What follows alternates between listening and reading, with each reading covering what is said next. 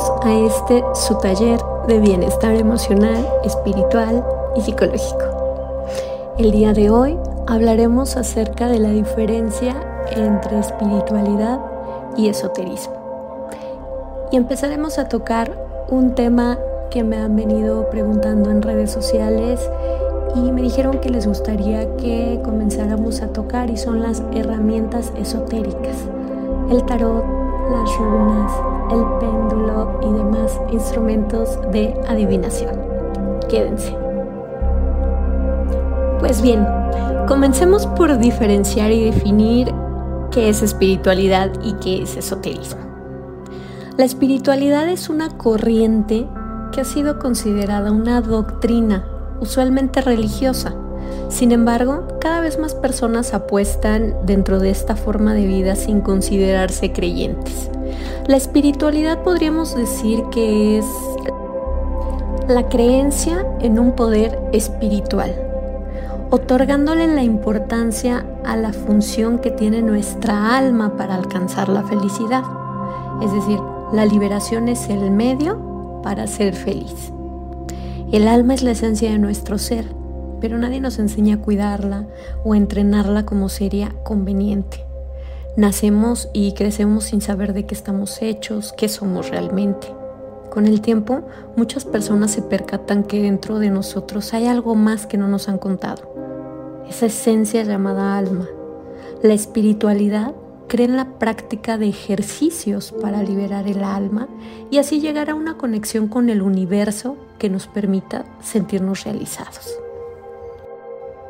El esoterismo, por su parte, es un término genérico utilizado para referirse a un conjunto de conocimientos, de doctrinas, enseñanzas, prácticas, ritos, técnicas o tradiciones de una corriente de pensamiento que utiliza secretos, símbolos incomprensibles o de difícil acceso que se transmiten únicamente a una minoría selecta.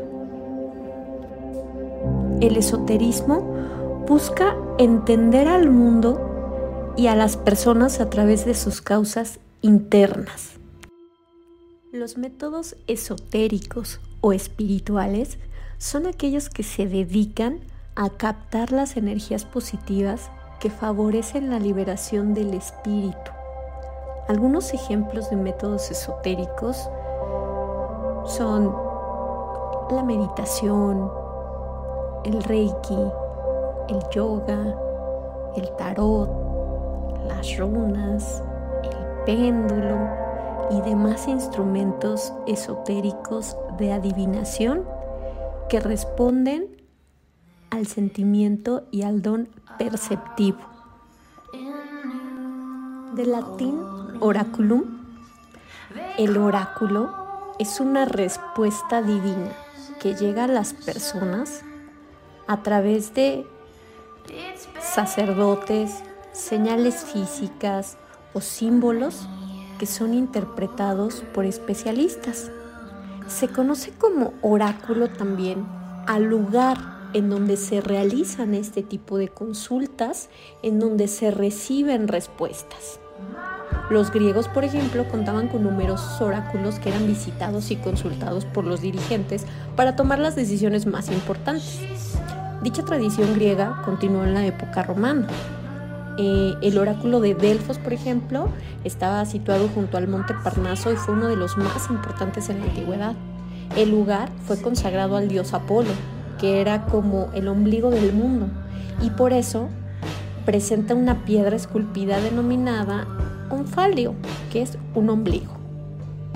No obstante, aunque Delfos es quizás el oráculo más conocido de cuantos existieron en la antigüedad, tampoco podemos pasar por alto otros de gran calado y valor. Este sería el caso, por ejemplo, del oráculo de Olimpia, que era un templo donde se rendían honores al dios Zeus, o el oráculo de Dodona, que está considerado el segundo más importante y está en la zona de los montes Pindo. Em, ahí adoraban tanto a Zeus como a Dioné, en Egipto, uno de los más importantes fue el Siwa, que está erigido en honor al dios Amon-Ra y tiene el privilegio de haber sido utilizado por ilustres personajes como Alejandro Magno.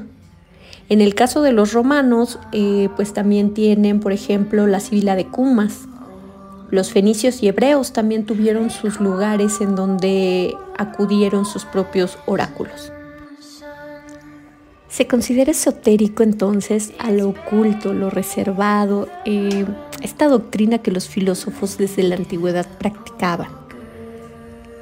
Muchos de los antiguos filósofos célebres reconocían este tipo de conocimientos y era común que se sintieran atraídos a frecuentar eh, las místicas que estudiaban los fenómenos inexplicables alrededor de los instrumentos utilizados en el esoterismo.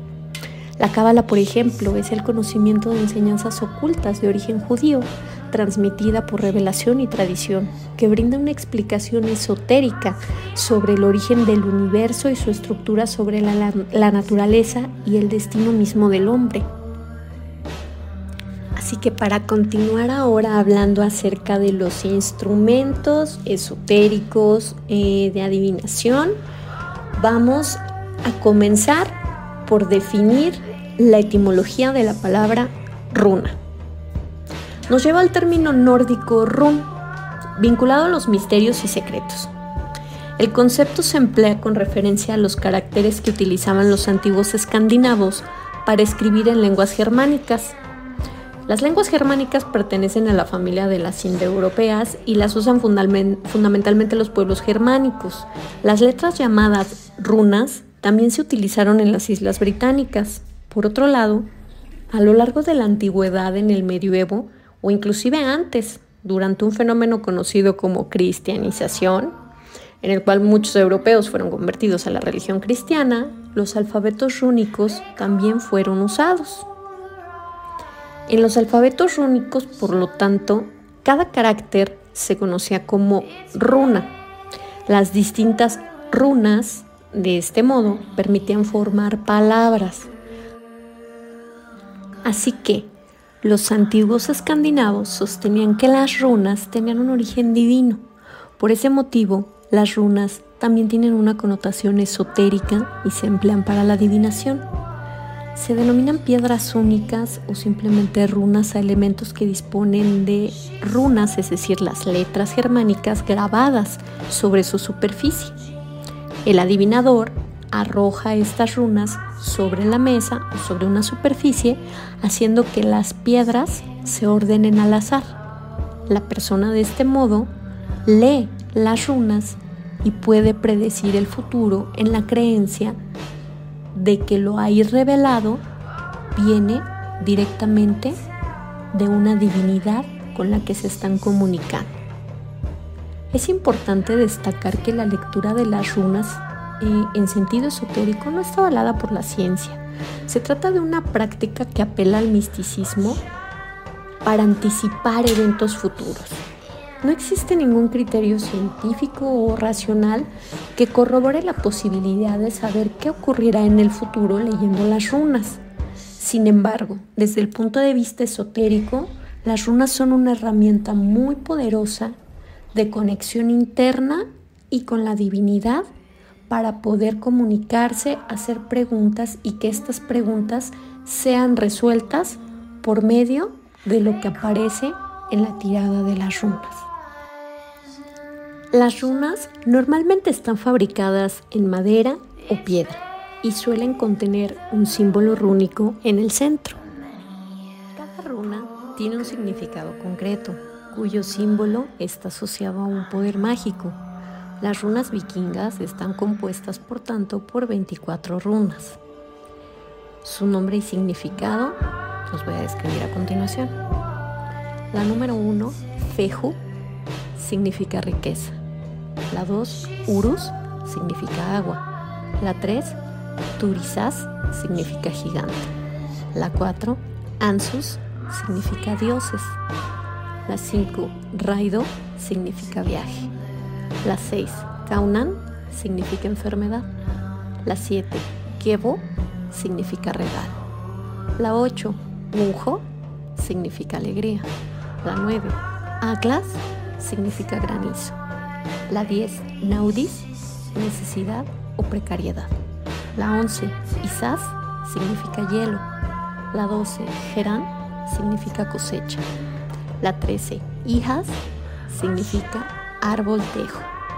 La 14, pertro, significa árbol peral.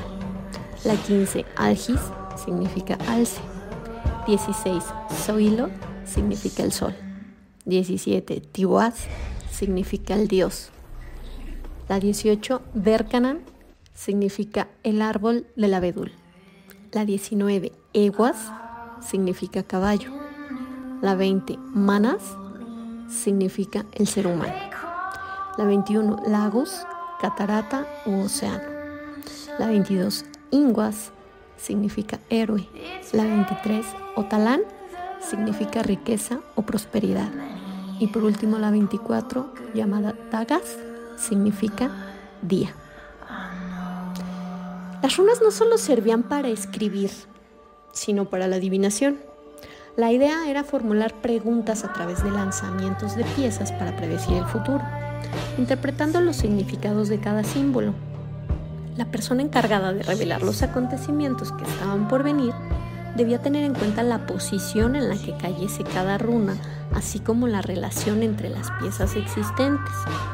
Una manera de proceder es incluir las runas en una bolsa y tras formular una pregunta, introducir la mano en el interior para extraer una de las piezas, por ejemplo. Si un consultante quisiera obtener información sobre su actual puesto de trabajo y la runa seleccionada al azar fuera Feju, significaría éxito y prosperidad. Si la runa en cambio fuera Naudis, el presagio no sería tan bueno y la persona debería replantearse su trabajo actual. Es decir, las runas eran como una conversación divina entre las deidades en las que creían para poderlas consultar y la persona consultante. También es posible hacer combinaciones, sacar de la bolsa varias runas al formular una pregunta y la forma de proceder sería coger varias piezas al mismo tiempo y después depositarlas sobre una superficie. El profesional en cuestión que lo esté utilizando debería interpretar la forma en que caen las runas, ya sea al derecho o al revés, para poder hacer los pronósticos, ya que una runa significa una cosa si sale al derecho y una cosa negativa si saliera al revés, por ejemplo. Si tú quieres resolver alguna duda o problema con esta herramienta esotérica de adivinación, lo primero que tendrías que hacer es adquirir unas runas o puedes construirlas. Pueden ser hechas de piedra, de madera, de cuarzo y tienen que tener los símbolos registrados en las 24 piezas. Si quieres sacar partida a este sistema, tendrías que consagrar tus runas ya sea por medio de limpiarlas con un incienso, dejarlas serenando con una vela cuando haya luna llena, enterrarlas en tierra para que absorban esa energía, o algún ritual que tengas en mente con la fe y la idea de que realmente estás consagrándolas para el uso que quieres darles. Además, de que si quieres sacar realmente una partida de este sistema de adivinación antiguo, deberás de concentrarte en la misma forma en la que debes de concentrarte para pedir esa iluminación en cualquier otro sistema que no sea este. Piensa un tema concreto y haz una pregunta sin temor. Una vez las runas sean lanzadas, te van a proporcionar una respuesta que necesitas saber. Aquí te recomiendo que pienses muy bien las preguntas antes de ponerte en contacto con las runas y que hagas una meditación pidiendo esa respuesta. Debes de saber que la lectura de runas no consiste en ver el futuro, sino en conocer resultados de ciertos efectos y causas. Conocer y dominar el arte de las runas no es una tarea sencilla, tal como sucede con cualquier otra forma de adivinación, llámese cartas, llámese péndulo, llámese eh, lectura de Laura. Por suerte, nosotros podemos ser capaces de realizar estas prácticas si abres tu mente, si realizas una meditación correctamente si aprendes cuál es el significado de cada runa, que ya dijimos que en realidad es una letra y que tiene un significado, necesitas prepararte para poder utilizar esta herramienta, conociendo su significado, limpiándolas, teniendo un momento de meditación e interiorización de lo que estás sintiendo. Fijando muy bien la pregunta que quieres hacer y entonces experimentando con esta herramienta de esoterismo y de adivinación para poder trabajar tu espiritualidad por medio de él.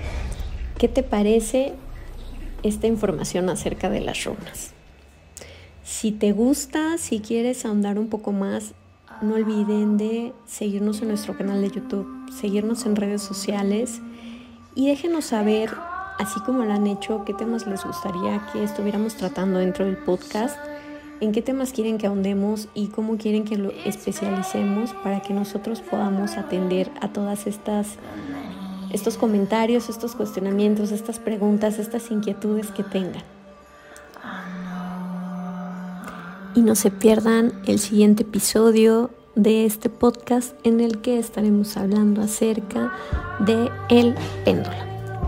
Yo soy su amiga Leslie Cano, les agradezco mucho por seguirnos suscribirse a nuestro canal en nuestras redes sociales y hasta la próxima.